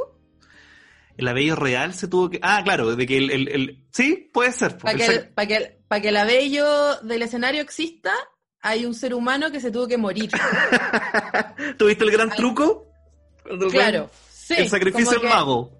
Sí, abello interior, abello real, el, el que tiene mamá y papá, el que no es de lota, el que eh, una serie de cosas. Ese abello tuvo que fallecer adentro de él Claro. y está transformado, no sé, en una nuez seca, vacía, una cáscara de persona dentro de su corazón y eh, por fuera tapizado en champion. Y y con los perros y toda la weá. Claro. Pero sí, po, él logró esa, esa fusión, que también, no sé, pues ayer cuando escuchaba el especial tuyo, Mm. eh, no sé, yo decía, la- tú, tú llegaste a perfeccionar, no sé si perfeccionar, pero eres, eres muy buena con esta weá de contar chistes sin que se note que son chistes. Y esa weá yo la encuentro ma- maravillosa. Porque está lleno de chistes la weá, está lleno de risas, pero no son chistes, o si son, pero no se notan. ¿Cómo llegaste a esa Sí, weá? no. ¿Cómo, ¿Cómo llegaste al...? Porque tú, cachai la regla 3, cachai el cambio de eje, cachai todas esas weas. Mm. Pero no, pero no se notan esos hilos. O, o, o, o quizás no están... No sé, ¿qué- ¿cómo lo hacís, Paloma, por la chucha? Tomo nota. ¿Cómo? Ay, ay, Luis. Eh, no, yo creo que yo creo que es solamente como que de tener un estilo como de com- como siempre muy conversacional nomás. ¿cachai? Como que yo creo que yo creo que viene más de una mm, Mira, no lo he pensado así. Yo creo que debe tener que ver también con no escribir los chistes, po. Mm. Si los escribiera, y de hecho, weón, de todas maneras, ahora, ahora que lo digo, toda la razón. Eh, no me gustaba cuando escribía los chistes porque me daba demasiado cuenta como de la premisa y el remate. Claro. O, me que, o, o si me pongo a escribir algo, me, me voy a esforzar más en eh, como el Puki Pluk, ¿cachai? Como Sí, en el... Taca, como el- taca, ta, ta. Claro, ¿cachai? Y, y es parte tampoco de lo que cuando veo stand-up que es muy así, no siempre me ha cargado. Mm. Cuando me su- cuando veo a alguien subirse al escenario y cachar que tiene un chiste para cómo se sube, un chiste de sobre la polera que tiene puesta, un chiste sobre, ¿cachai? Como eh, no me no- esa gente a mí por lo menos como público yo no me no me siento no, no me pasa lo que lo que digo, ¿cachai? No me Mm. siento cómoda, no bajo las defensas, me pongo más nerviosa por esa persona. Claro. Sí. Eh, siento, siento que si no tiene una premisa, no si no tiene un remate para todo, no va a poder vivir, Mm. Sí, sí, ¿cachai? sí. Eh, y, y me da, me, como que me, da angustia incluso. Y de hecho, de hecho, yo puede que tú decís como que yo conozco las reglas de la comedia y la weá de los libros y los talleres, pero tampoco tanto. Ah, Yo- tampoco son tanto. Claro, pero digo, soy, yo soy mucho más comediante como de, de que, de que aprendo escuchando que leyendo o weas como prácticas. Es que tenéis buen oído, no sé, pues yo a- ayer anoté algunas, puta, las anoté allá, pero, pero deja ver si me acuerdo, que eran unas premi- que eran, id- eran ideas chistosas nomás, que eran como, eran muy buenas haciendo insights, como una weá que te, así como, como Ratatouille, cuando el weón come Ratatouille y se, Claro. boom, y se va para cuando era chico, ya, de cosas. ya, eres muy buena para describir situaciones como muy, güey, te doy la impresora, este, mi, mi- la impresora, y ya te vaya a salir una mitosis ahí, y salen con las líneas Claro. de cuando la weá no le queda tinta, ya, esas weas son muy buenas. tenía ahí una reflexión que era como las lesbianas y las gordas son lo mismo. Porque tu mamá decía eso. No, tu mamá decía. Ah, ya, sí, sí, sí, sí, mi mamá. Que, Tu mamá que decía- fondo- sí, ¿cómo era? Deja acordarme, que es como... eh, Ah, sí, que mi mamá se refiere a la gente gay como se refiere a los gordos, ¿cachai? Que es como te presento a mi amigo gay, te presento a mi hija Paloma, mi hija gorda, y como que en el fondo ser gay y ser gordo para mi mamá es lo mismo. Es gente muy amorosa, pero que le va a costar más la vida. Es, el- bueno, es gente muy amorosa que le va a costar en la vida. Es un buen remate y es algo tan, tan que diría tu mamá, que ni la conozco, pero... Pero obvio, sí, totalmente. Ya, pero ese es un chiste. Ya, obvio que elegiste ese tú, porque es muy tú. Porque Es muy chiste, po. Porque Tengo otro, chiste. tengo otro, tengo otro que me gustó mucho que es un insight muy bueno, que es, me di cuenta que tener hermanos es servir mucha bebida. Sí. Buena la wea. Yo ahí paré la wea de Spotify y me fui a... Me dije, no, me dedico más a esta wea. Ahí volví. No, y es muy triste porque después de eso viene como un acting que no se puede ver en el Spotify. No. que se como sirviendo bebida, ¿cachai? Sí. Bebida, eh, como imitando, aparte, en esa parte estoy imitando a la hermana de la Nico. familia de tu pololo, claro. Claro, ¿cachai? Que no es tan así la Romy, es más, más bacán que, que esa perna que imito, pero eh, que es como, como que va sirviendo la bebida y llega hasta el final de la fila de, de vasitos y se devuelve porque la espuma, pues, ¿cachai? Claro. Y, bueno, y es como, oh, qué paja servir tanta bebida. como- Ya, pero eso fue, eso fue un chiste que nació de una observación o, o, o, o el acting te, o te llevó y se te ocurrió la espuma después. ¿Cómo fue esa wea? No, yo creo que fue la observación, como de, de darme cuenta como que voy a unos almuerzos los domingos y, y como que nadie puede comer hasta que le sirvan a todo el mundo y no puedo creer que hay que esperar, loco, a que baje la espuma del séptimo vaso para poder tomar Coca-Cola, conche tu madre. Y, y esa, y esa ansiedad, eh, me doy cuenta al tiro que es como de mi mamá, hija Sí. única, que jamás tuvo que esperar nada, ¿cachai? Es que eso es lo bacán de tus chistes, que son, son grandes, pues, son, son, son historias grandes que tienen una reflexión buena y que las vais ejemplificando mucho. Eh, había otra weá que me gustó cuando estaba ah, cuando ella hija única, iba a la casa de tus amigos que tenían hermanos y era un campo de guerra y estaba la zorra y esta mamá como que entre gritarle a los niños te gritaba a ti, tú como Raquel. Como que le parabais los carros porque la relación de hijo único con la mamá es más horizontal. Ah, weá, me dio tanta risa porque, ¿por qué Raquel? Esa señora se llamaba, ¿por qué elegiste Raquel? Bueno, y quiero decir que igual estoy orgullosa de ese chiste, pero ahora va a envejecer un poco mal, porque después se puso tan de moda decir La Karen, Karen, claro. ¿cachai? Y yo nada, pues weón, me, me equivoqué de Karen a Raquel, pero porque Raquel es muy nombre mamá, ¿o Es no? muy nombre, es como Mónica, es como un nombre Mónica. como- Bueno, Mónica y Rachel, pero, claro. pero eh, Raquel es como que nadie puede mirar una guaguita y decirle Raquel, ¿cachai? Como...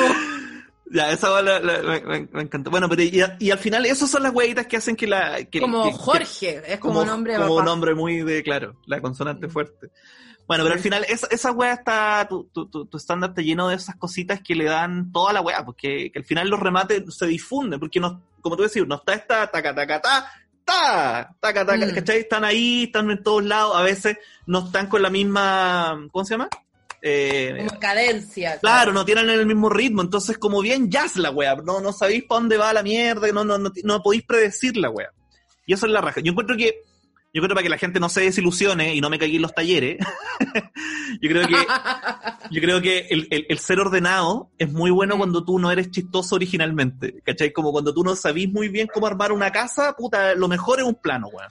Y después, Claro, y después limáis los bordes y te van a quedar redonditos, Sí. pero que te queden rectos al principio pico, después con la con el tiempo van a Bueno. quedar redonditos.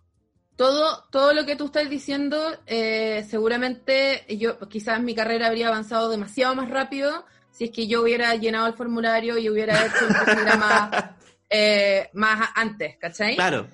Pero, pero al final elegí la otra ruta, que es como hacer del formato una forma de, como un, como un cableado neuronal eh, que funciona así nomás, ¿cachai? Sí.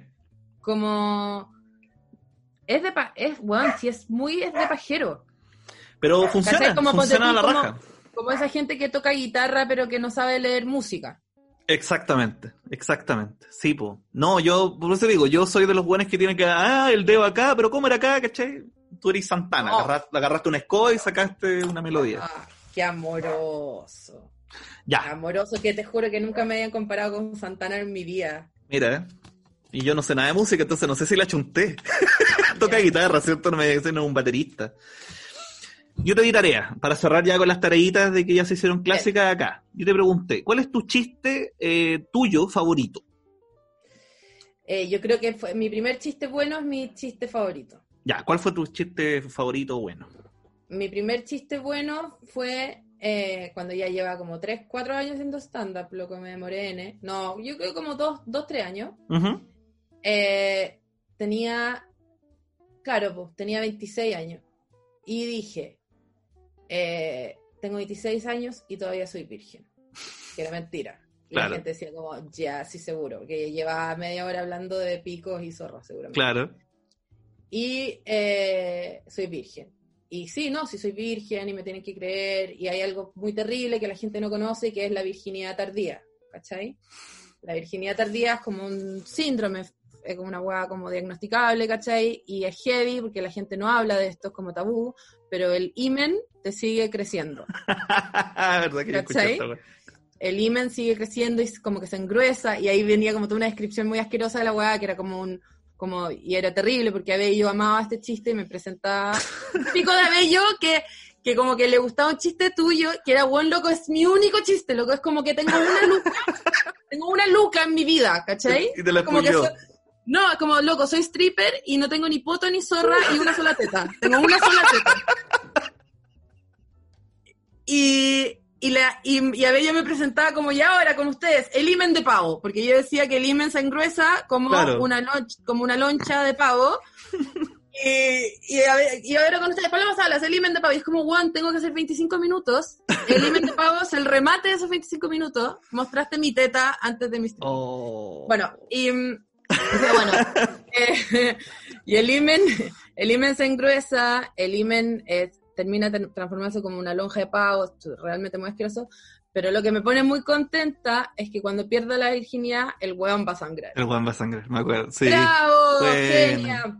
Y aparte porque fue como, fue como que ahí sentí que yo como que había encontrado como una beta posible para mí, que era eh, hablar de cosas muy reales, que no es que yo fuera virgen, pero sí que perdí la virginidad a los 21 y que en términos como sexuales no me sentía muy segura nunca, Chócale. y, y que tenía como un ángulo eh, feminista, como eh, que era como mi primer chiste feminista en el fondo. ¿cachai? Oye, ni hablamos de eso, pero eso también es un gran tema. No, no estáis apurada, ¿cierto? A lo mejor este capítulo No. queda más largo.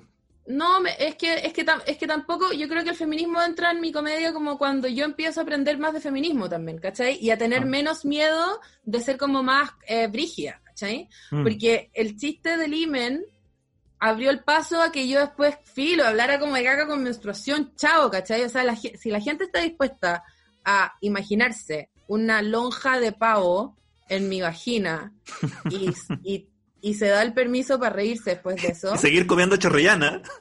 Claro, como que, weón, se, se me abrió un mundo, ¿cachai? De asquerosidad, básicamente.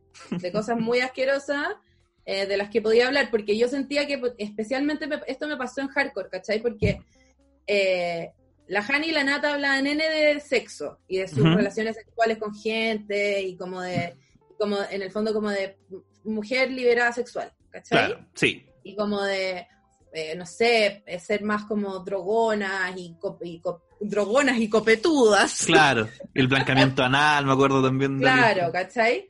Y, y, y puta, y el José hablaba como de eh, picos con caca. Claro, y lo mismo, pero del mundo gay.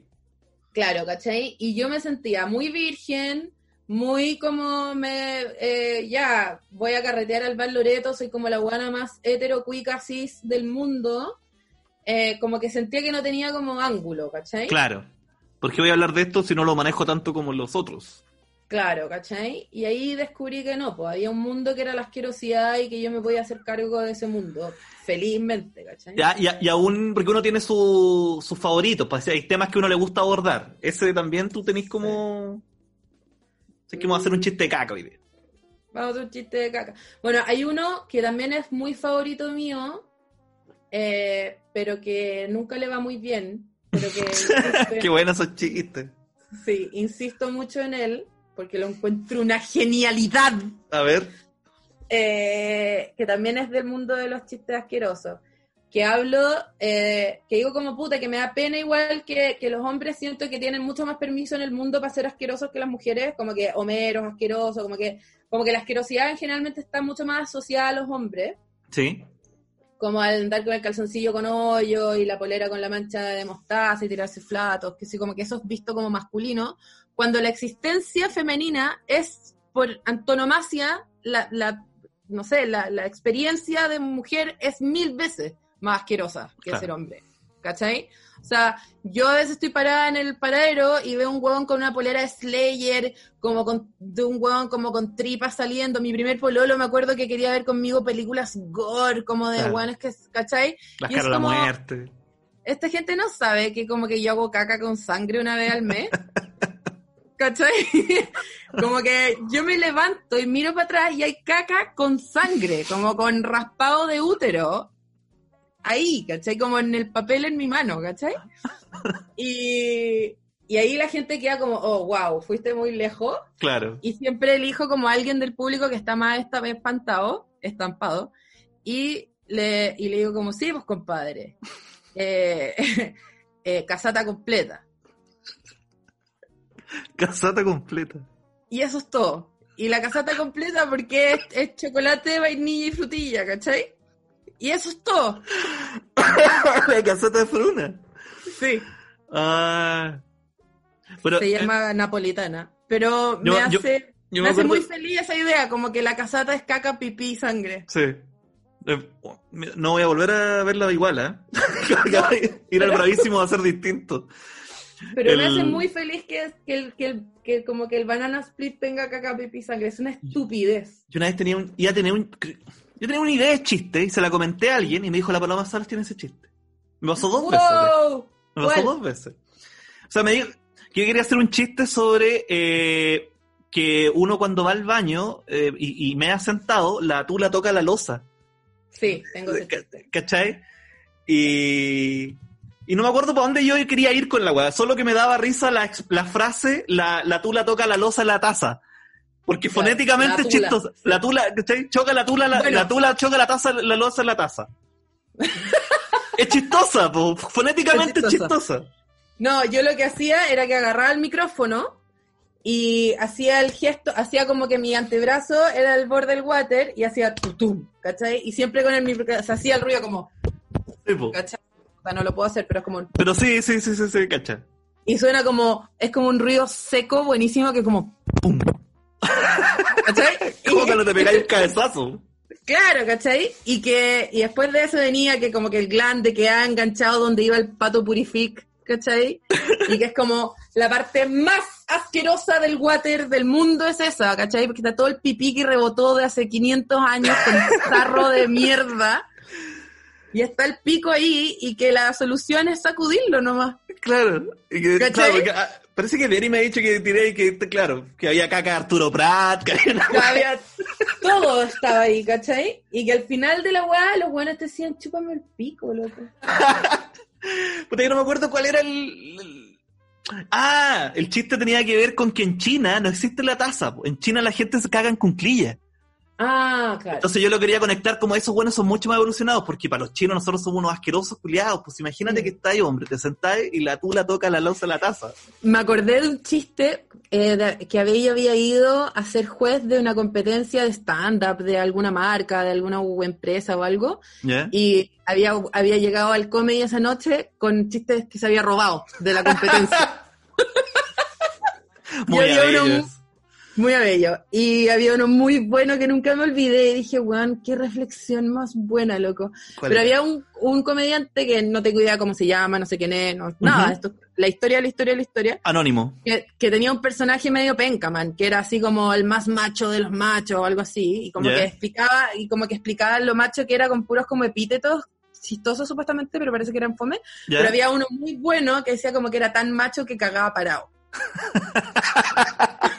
Muy bueno, muy, Muy bueno, bueno. muy bueno, buenísimo.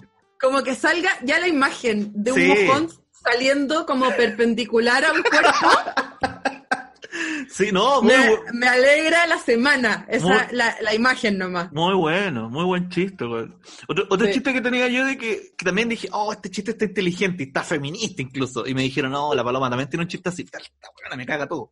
Que era de que yo decía de que supuestamente las mujeres pueden hacer dos cosas al mismo tiempo porque ustedes tienen dos hoyos. Tienen la uretra Ah, sí, y nosotros solo tenemos uno, entonces nosotros o eyaculamos o meamos. Y como que quería, dije, oye, está, está interesante ese wey. Y se lo No, comenté a pero mi chiste es diferente, mi chiste es diferente. Ah, ya, ¿cuál es Yo- tu chiste? Yo digo que las mujeres cagamos y meamos al mismo tiempo siempre, como ¡fua! ¿cachai? Y que los hombres como o cagan o mean. Ah, y no. ahí, y de eso, y eso era más largo. Claro, no, esto, no. te- esto tenía que ver que nosotros usamos el la misma uretra para el sexo y para mear. Pues en cambio ustedes tienen dos hoyitos distintos.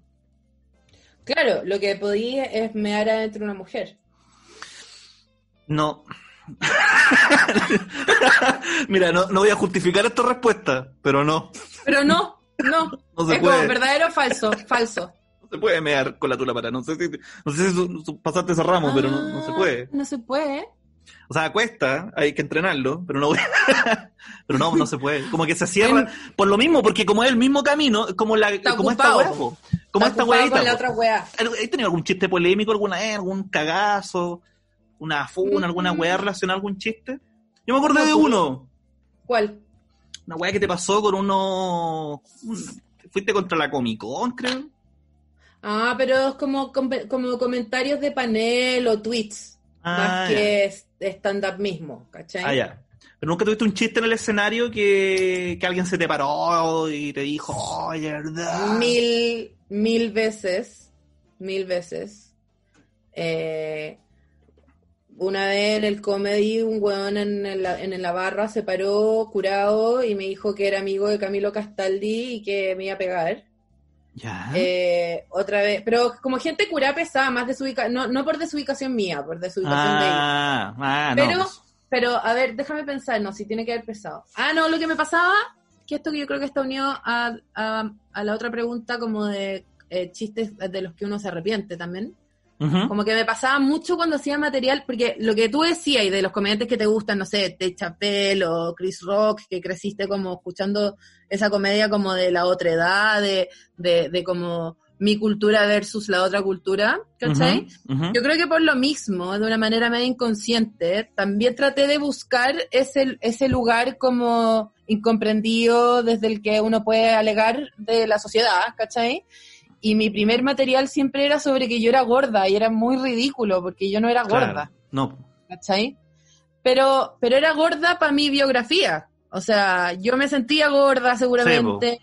mi mamá me encontraba gorda, encontraba que la gente en las revistas no se parecía a mí, iba a comprar ropa y no veía de mi porte, pero no porque fuera gorda, era porque Claro. era grande, ¿cachai? Era que los estereotipos de belleza eran muy flacos, ¿no? Claro, ¿cachai? Pero no, no era que yo fuera tan gorda, ¿cachai?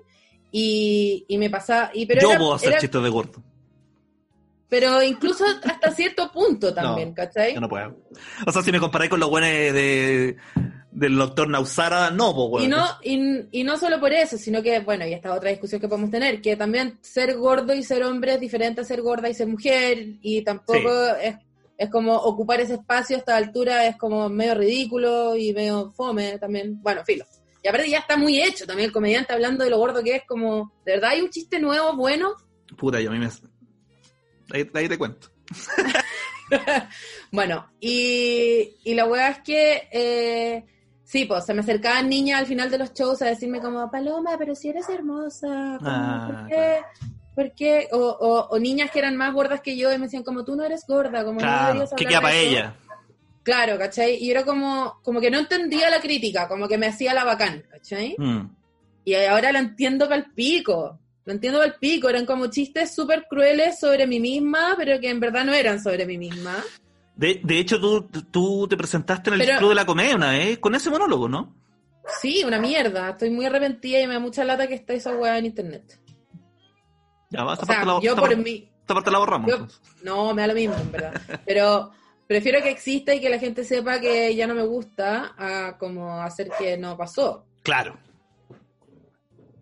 Pero, pero la- lo, lo que lo que sí estoy segura es que es que obvio que las mujeres tenemos que poder hablar de los conflictos que nos trae el- la autoimagen o el cuerpo, el peso, lo que sea, solo que de maneras que ojalá sean más productivas, como ya ni siquiera, ni siquiera como, eh, como diciendo es malo el chiste porque ofende o es malo el chiste porque en verdad estaba como apropiándome culturalmente de los gordos o qué sé yo, es como, como que el chiste ya no es productivo, como que no, no es, no sé, no hace avanzar la discusión para ni un lado. sí. Mm.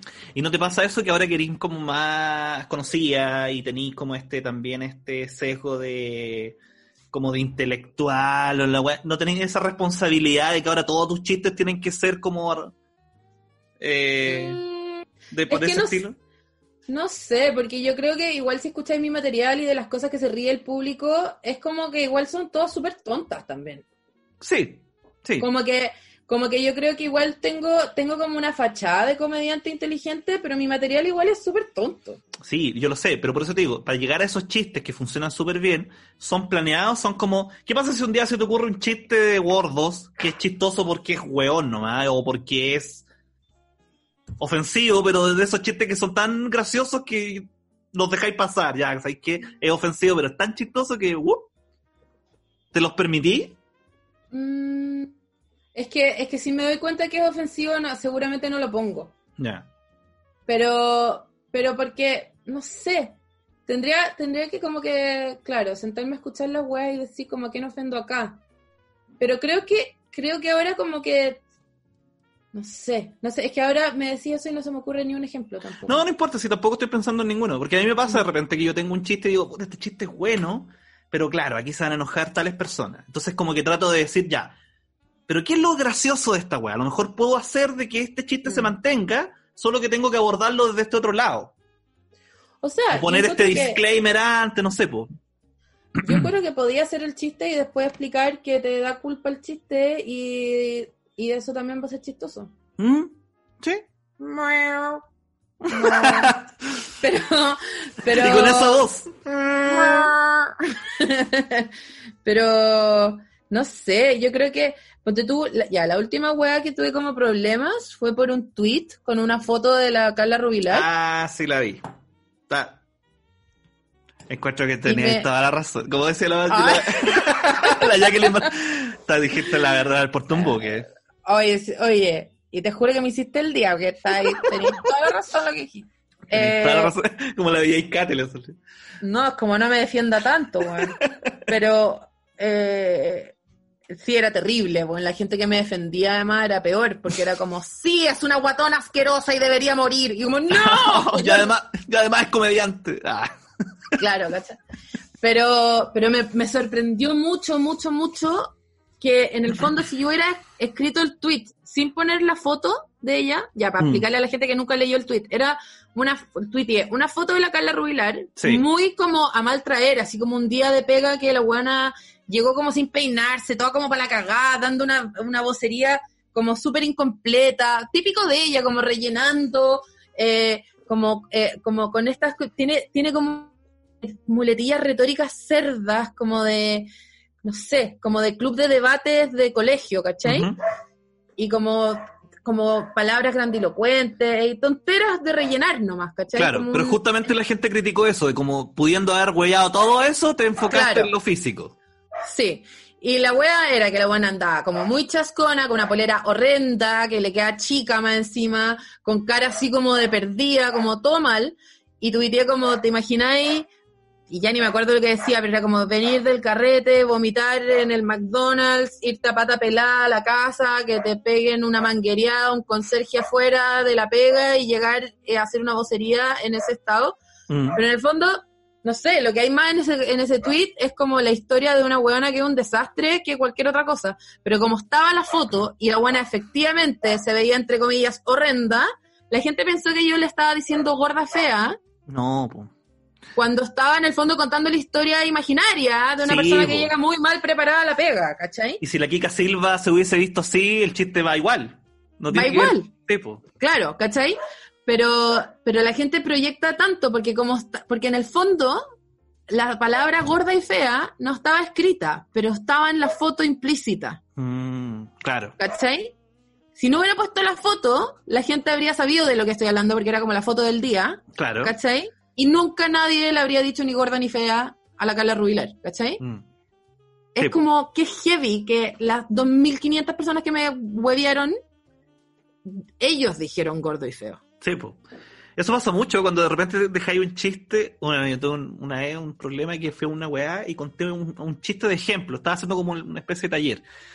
Y contaba el chiste de que, eh, que además es un chiste que escribió el Héctor, que lo contó Ledo en Viña, que era de que eh, eh, yo, mi mejor amigo en el colegio era el vino y le decíamos Gasparín, porque se murió. Ese era el chiste. ¿Ya? Y había un albino en el público que se enojó, po, y me fue a increpar, y la weá, y era como un conversatorio, y el weón como que además hizo una performance. Y era todo muy incómodo, además, porque yo, yo le decía, porque bueno, él me, me decía de que puta, él no, yo no sé lo que él vivió y toda la weá, y yo le decía, ya, pero tú no estás entendiendo el chiste, según yo, ¿cachai? De que yo me estoy aprovechando justamente del prejuicio de la gente, pues de que, ah, le dicen Gasparín porque es albino. No, no, no, porque se murió. Ahí está. Entonces, como que Sí, es el prejuicio que tiene la gente encima de ellos. po. Pero él no lo veía y yo entiendo por qué no, porque puta, a él escuchó el vino y como que le vinieron todos sus recuerdos malos de niño y quizá ahí la cagó nomás. Pero, pero ahí qué así cuando la persona no entiende Bueno, el me pasó, me pasó de una manera eh, peor, eh, quizá. Me teloneó un hueón que te juro que no, te- hasta el día de hoy no me acuerdo cómo se llama, eh, pero con una chaqueta de cuero hasta los pies, como de, de Matrix. Con lentes ópticos como la bachelet, de esos como sin borde, ¿cachai? Sí, sí. ¿Sí? Y pelo largo con colita, eh, pero un poco la, la, la línea la línea de pelo de arriba, como la pelada un poco ya calvi- temprana calvicie, pero Sí. cola de caballo larga, ¿cachai? Claro. Como si Marcelo ¿Ya? Lagos hubiese hecho un, un ponytail. Exactamente. Ponytail, Marcelo Lago, anteojos de bachelet, eh, eh, Matrix. Chaqueta, chaqueta de Matrix. Me subo muy curado al escenario y eh, le pido a la gente un gran aplauso eh, para el pedófilo que me acaba de telonear. Porque no podía haber más look de pedofilia en una sola persona. Claro. Y aparte, Sí. ¿cuál es cuál es realmente el look de pedofilia? Nadie sabe. Nadie Uno lo sabe. reconoce cuando lo ve nomás. pero pero no, no hay como un no hay como una lista que No hay no un decálogo, claro, no, claro. Pero en Estados lo- Unidos wean mucho que lo- lo- los hombres blancos, colorines, calvos son como el perfil. Claro, pero eso como de, puede ser asesino en serie, puede Mm. entrar a un mall y dispararle a mucha gente, pero es como de freak nomás. pues, Sí, po, como un weón. eh, Bueno, Pero yo podría haber dicho todas esas cosas también. Yo podría haber dicho asesino en serie, podría haber dicho... se te ocurrió eh, pedófilo, ¿no? Y dio risa, me imagino que dio risa. pedófilo. Dio risa, él Funcionó. estaba todavía en la primera fila y se cagó la risa también. Guajaja, Ah, guajaja. Ah. Se acaba el show, problema fuerte. Oh. Eh, se acaba el show, eh, eh, eh, nada, arrinconamiento de camarín, tú dijiste esto y tienes que des- decirte, me, tienes, me, me debes una disculpa. De No, parte de me- él, Sí, él. que se había reído. que se había reído. No, pero, pero wow, si te reíste, pensé que estábamos todo ok. O sea, si, si me hubierais mirado con cara de pico, te pido perdón ahí mismo, Claro. arriba del escenario. ¿Cachai? Pero te reíste, ¿cachai? Fue como un hi-fi, vamos, ¿cachai? Y, y aparte dije, el pedo, y nunca, y no- sé, lo de haber dicho dos veces, pero no, no siguió siendo algo. Y es obvio que es por la pinta, además. Obvio, es por tu chaqueta, no es que eres, ¿cachai? Y ahí el weón como, no, es que yo hago clases y la gente no puede pensar. Y como tú de verdad pensáis que la gente en el menos uno de un show que hacíamos como en una caracol, Sí, eh, en, en ese en Yayay, Claro. eh, como en el subterráneo de esta galería comercial, la gente viene a escuchar la verdad sobre tu vida privada, eh, que eres profesor, como no, es como obvio que es mentira, toda la gente que está acá se rió sabe que es mentira. claro. Así como, no, No, y la weá, y me debes una disculpa, y yo como, obvio que perdóname, ¿cachai? Y la Hani sentada atrás fumando su pucho como, discúlpate, discúlpate, y yo como, sí, Oh. Ya, me disculpo, perdón, perdón, perdón. También, obviamente, el señor nos da un poco de miedo porque tenía efectivamente una chaqueta de cuero hasta el Sí, suelo, una cola de caballo. Pero Bueno. ese, eso, Ese ¿no? incidente, ya. Esa es mi recomendación a los jóvenes comediantes, no anden, no anden eh, tirando la palabra pedófilo a la chuña, mira qué problema. Problema. Y también la gente que deje esa moda culiada si la película fue el 98, ya. o sea, esa es la primera lección. Ponle marcos a, su- a sus anteojos Ponle marco a tus lentes y, y deja de, de disfrazarte. de disfrazarte de, claro. Y el weón más encima se fue en un furgón escolar. ¡Te voy a funar! Se le caían los fruyeles por los, por los bolsillos. Ay, ay. Bueno, y finalmente, algún chiste, alguna colega o colega tuyo que digáis, conche mi madre, ¿por qué no se me ocurre a mí? Puede ser gringo también, no tiene por qué ser. Sí, obvio. Eh, puta madre. Me pasa, me pasa mucho con muchos comediantes que empiezo a escuchar y digo como ¡Ah! Como, como Claro. dije esta weá la semana pasada, pero no desde ese ángulo, Claro. ¿cachai? O como no, como que siento, más, más que chistes completos que robaría, son como eh, timing, como Claro. de ¿por qué Que no lo dije está- así. Claro, ¿y por qué no está como tallado en oro que yo dije esta weá de cierta manera eh, no trabajada antes que tú, ¿cachai? Claro, y, que es pa- men- y que es mentira, ¿cachai? A- en verdad, A eso me pasa que hay gente que está contando un chiste y digo, oh, la premisa buena, y se me ocurre un chiste que ni siquiera sé si es mejor que el que va a decir, pero como que me dan Sí. ganas de decir, "Ah, como que no escuché el remate. si, llego al mío, mismo, si llego a lo mismo, no es culpa de nadie. Como que si no lo veo, no es delito. Claro, claro, claro. Eh, pero, puta, parece que, que lata. Obvio que voy a, voy a, voy a apagar este micrófono y me voy a acordar de 300 chistes que me querría robar. O sea, esta weá te la mandé temprano. Sí, no, sí sé. Y creo que pensé en algo y después lo olvidé, weón. No, no importa. Lo siento. No importa.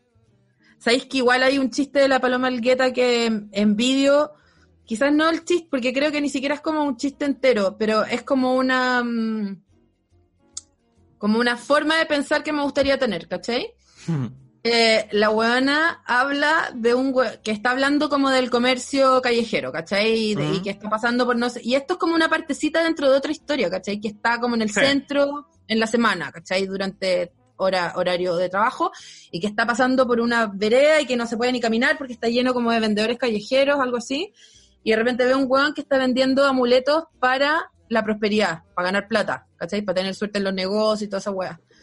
La paloma lo mira y dice como, loco, tenéis como 100 de esos amuletos y estáis en la calle.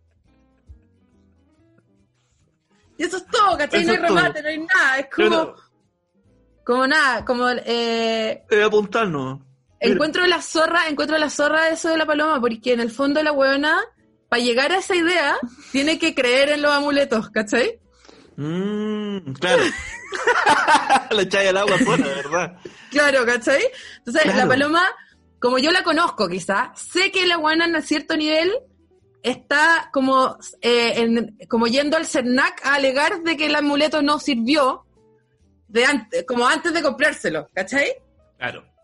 Y eso, eso lo encuentro precioso. Está bonito. Es la segunda persona que cita a Paloma Algueta aquí ya. Así que- Puta, es que yo la encuentro de verdad muy genial, como de, de que siento que tiene como el cerebro separado de la realidad. Está bueno, está bueno. Me acordé de otro que era de que la gente que pide plata, tirando plata a las fuentes, claro, es algo así, algo como, así. como el primo hermano del, del chistrete. Oye, No, porque pa- es que para ganar plata hay que invertir. Ah, sí, po, que comprarse una fuente. Sí. Oye, muchas gracias, Palomita, por la por la entrevista. Siento que, Oye, weón, Luchito Slimming, que me llegó ese mensaje y oh, y yo no, pensé que no me iba a tocar. no, te va a tocar. A, todos les, a todos les va a tocar. A todos les va a tocar. A todos, les- todos van a caer. Así Ya, que- bueno, eh, yo sé que se está acabando esta entrevista porque escuché el, eh, sonar la alarma del eh, microondas en tu casa No, y nada. eso y eso para ti es como pa- eh, perrito de Pavlov, se te empezó a hacer agua a la boca, Bueno, yo tomando, me tomé toda la bebida, conchito, madre, mira. palpico. Ya, y eso, pues ojalá no te mate el virus, compañerito. Oye, ojalá, ojalá. Tu- Lo tuve bien cerca acá en la casa, pero todavía nada. Ya. Así que Eso- cuídate. Eso, po. Espérate, Eso, voy, po. voy a despedir el programa y después eh, seguimos conversando un ratito. Espérate. Ah, Eh, chucha, pero cortito, no, no. Puta, Puta la weá. no me eso. Ya, eh, despedimos el programa. Muchas gracias por la conversación. Yo creo que este es el más largo que hemos grabado. Así que, bueno, ojalá quepa en Spotify. Se corta también, se puede cortar. O No, está, este todo bueno. No, está todo bueno. Está todo bueno. ¿Para qué vamos a cortar? Muchas gracias. Nos vemos en otro capítulo. ¡Chao, chao!